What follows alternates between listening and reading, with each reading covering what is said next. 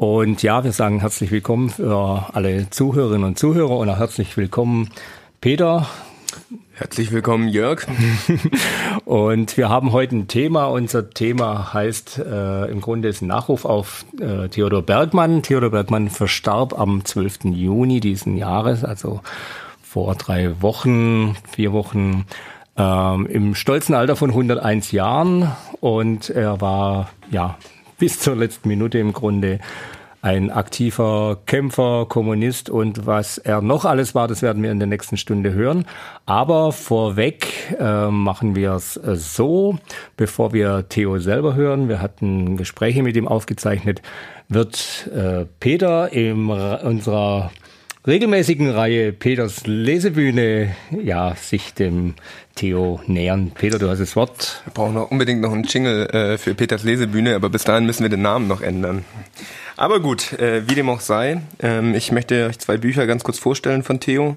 Das eine ist eine Biografie wie sein Leben, das nicht kurz war, ist auch der Biografietitel nicht kurz und äh, ausgreifend. Äh, 1917 bis 2017, 100 Jahre Oktoberrevolution, eine persönliche Zwischenbilanz der kommunistischen Bewegung. In dem Buch äh, beschreibt äh, Theo eben äh, zuerst äh, die ersten 75 Jahre seines Lebens und dann in einem Zusatz, der in der zweiten Auflage, die 2016 erschienen ist, die nächsten 25 Jahre seines Lebens, die noch dazugekommen sind.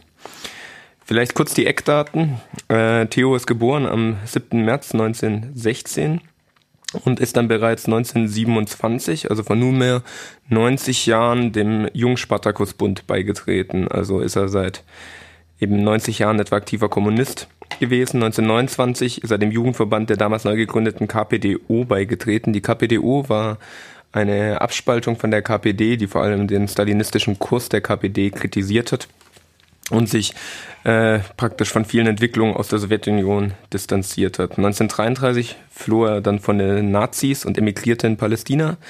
Und er studierte dann 1935 in der Tschechoslowakei Agrarwissenschaften. Er ist also zurückgekehrt nach Europa, um äh, näher wieder an seiner äh, politischen Heimat zu sein. Das heißt, äh, an den Resten der deutschen Arbeiterbewegung und an dem Widerstand, den es gab gegen den Nationalsozialismus. Er musste dann allerdings nach äh, Schweden, fliehen, äh, Schweden fliehen wegen der äh, Eingliederung der Tschechoslowakei und äh, hat dann in Schweden als Landarbeiter gearbeitet, ich glaube sieben Jahre lang und ist dann erst 1947 zurückgekehrt. Ähm, nee, stimmt nicht. Er hat 1947 promoviert in Hohenheim, er ist schon vorher zurückgekehrt. Er hat dann viele Forschungsreisen unternommen. Ich habe mal einige Länder rausgeschrieben. Er war auf den China, Indien, Äthiopien, Tunesien, Israel, Mexiko, Japan, Pakistan, Türkei, Südkorea, USA, Australien, Neuseeland, Sowjetunion. Spannend ist auch, dass er diese Länder nicht immer kurz besucht hat im Urlaub oder so, sondern in vielen mehrere Wochen war. Äh, weil er eben äh, Landwirtschaftsprofessor war und äh, in der Forschung tätig war und dann dort Forschungsprojekte betrieben hat. In der Türkei und Australien war er äh, teilweise ein ganzes Jahr und hat dann dort auch natürlich jeweils die sozialistischen, kommunistischen Bewegungen besucht und sich mit denen ausgetauscht. Was hat Theo in seinem Leben alles erlebt? Man kann mal äh, vielleicht kurz die Sachen überschlagen, wo er selber mit dabei war. Gründung, Zerschlagung der KPD, Einrichtung des Nationalsozialismus. Äh, natürlich äh, war er äh, Zeitzeuge auch und auch geschrieben über Auschwitz. Es ist die Ausrufung des Kalten Krieges, die er miterlebt hat. Äh, Maos Siegeszug in China, Sechstagekrieg in Israel, Prager Frühling, Nelkenrevolution, Fall der Mauer, all das sind Sachen, die in seiner Biografie auftauchen, die er aufarbeitet, zu denen er politisch Position bezieht. In dem Sinne ist es tatsächlich ein Buch eines äh, Jahrhunderts, äh, eines Jahrhundertkommunisten im Sinne von, der hat einfach ein ganzes Jahrhundert mitgenommen, so wahnsinnig oft erlebt man das ja nicht. Vielleicht äh, zum Abschluss davon, wir werden ja noch einiges von Theo selber hören über seine äh, jüdischen Wurzeln zum Beispiel. Er ist Sohn eines Rabbiners, er hatte sieben Geschwister gehabt. Ähm, ich habe ihn vor einem Jahr äh, noch äh, live erlebt in einem Vortrag, da hat er das pointiert und wunderbar gesagt. Da hat er äh, erzählt von seinem jüdischen Elternhaus und meint dann, ja, mein Vater war Rabbiner und ich und meine sieben Geschwister, wir sind alle Kommunisten geworden, das war nicht immer einfach für ihn. Ähm, Gut, in diesem Sinne kann ich das Buch also sehr empfehlen. Ich äh, teile viele politische Schlussfolgerungen nicht, äh, die Theo in dem Buch vornimmt. Er schätzt zum Beispiel China als einen Staat ein, der immer noch auf dem Weg zum Sozialismus ist. Ähm, ich äh, glaube, das ist durchaus eine streitbare Position. Ich möchte jetzt aber gar nicht auf die inhaltliche Debatte einsteigen, sondern eher sagen, wenn man mal eine Übersicht haben will über das, was im letzten Jahrhundert alles passiert ist, eine persönliche äh, mit einer persönlichen Prägung eines äh, Kommunisten mit jüdischem Hintergrund, dann ist das auf jeden Fall ein sehr spannendes Buch. Und äh, immer wieder zeigt das sich auch, dass die Prägung der damaligen Arbeiterbewegung, die Theo mitgenommen hat, äh, dann doch zwischendurch sich stark verändert hat. Und äh, wenn dann äh, heutige Kommunisten äh, oder äh, Beamte des chinesischen Staates auf Theo getroffen sind, er war in den letzten Jahren 26 Mal in China, äh, kommt das wohl immer wieder zu skurrilen Situationen.